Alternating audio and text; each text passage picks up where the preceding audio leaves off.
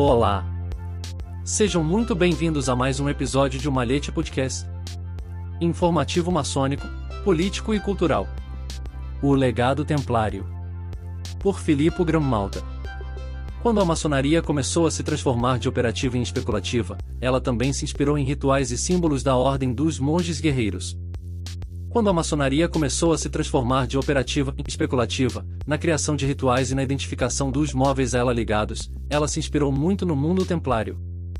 A Ordem do Templo nasceu oficialmente a 14 de janeiro de 1129 com a concessão pelo Concílio de Troyes da chamada Regra Latina a uma confraria de cavaleiros que alguns anos antes, em Jerusalém, se colocará ao serviço de os conegos do Santo Sepulcro para defender seus bens e os peregrinos que iam aos lugares santos do cristianismo.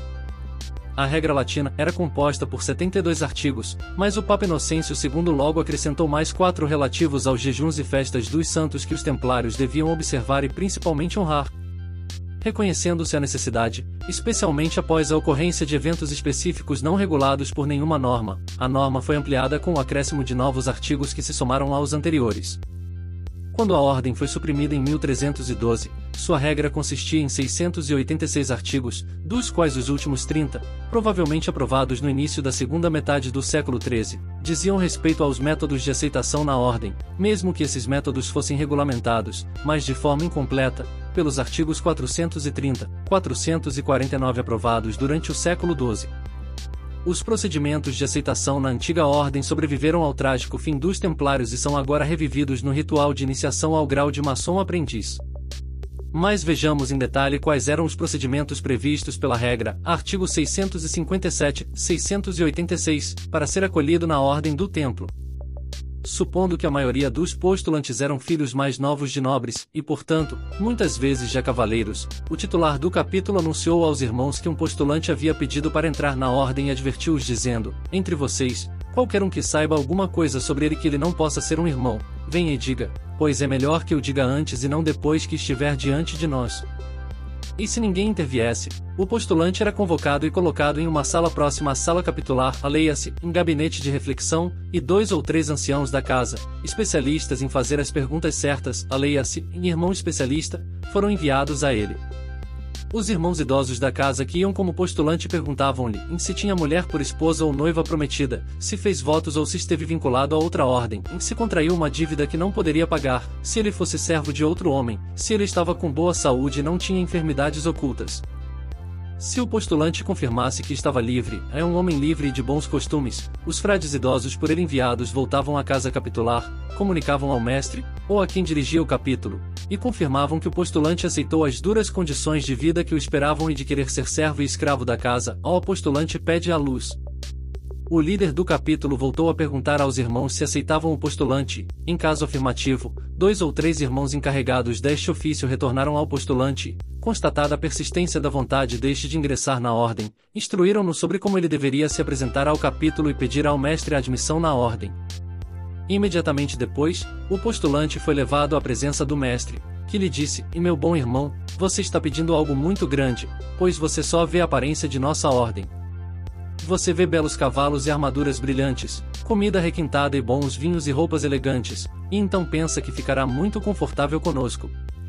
Mas ignore os rígidos mandamentos por trás de tudo isso, pois será difícil para vocês, que são seus próprios mestres, tornarem-se servos de outros. E de agora em diante será difícil para você fazer o que deseja, pois se você quiser ficar deste lado do mar, você será enviado para lá, e se quiser ficar no Acre, será enviado para a terra de Trípoli ou Antioquia, ou para a Armênia, e também na Apulia, na Sicília ou na Lombardia, ou na França, na Borgonha ou na Inglaterra ou em uma das numerosas terras onde temos comendas e possessões. E se quiser dormir, terá que vigiar, e se a qualquer momento quiser vigiar, será intimado a ir descansar em sua cama, Art. 661 da regra. Em seguida, o mestre continuou com as admoestações do postulante, a quem disse que não deveria pedir a companhia da casa para obter bens e riquezas, nem para ter confortos e honras. O postulante deve não usar a maçonaria para obter vantagens sociais ou econômicas, mas deve pedi-la apenas por três razões: para deixar para trás os pecados do mundo, Faça a obra de Nosso Senhor, ser pobre e fazer penitência pela salvação de sua alma. O postulante deve perseguir três objetivos: liberdade, moralidade e virtude. Depois de o postulante declarar que aceitava, se for do agrado de Deus, as obrigações que lhe foram impostas, foi obrigado a abandonar a casa capitular. E mais uma vez o mestre perguntou aos irmãos se pretendiam aceitar o postulante como novo irmão. Se assim fosse, o postulante era reintroduzido na sala capitular, onde se ajoelhava perante o capítulo, e depois de confirmada sua vontade de entrar na ordem, todos os irmãos presentes recitavam o Pai Nosso e o capelão, se presente, recitava a oração do Espírito Santo.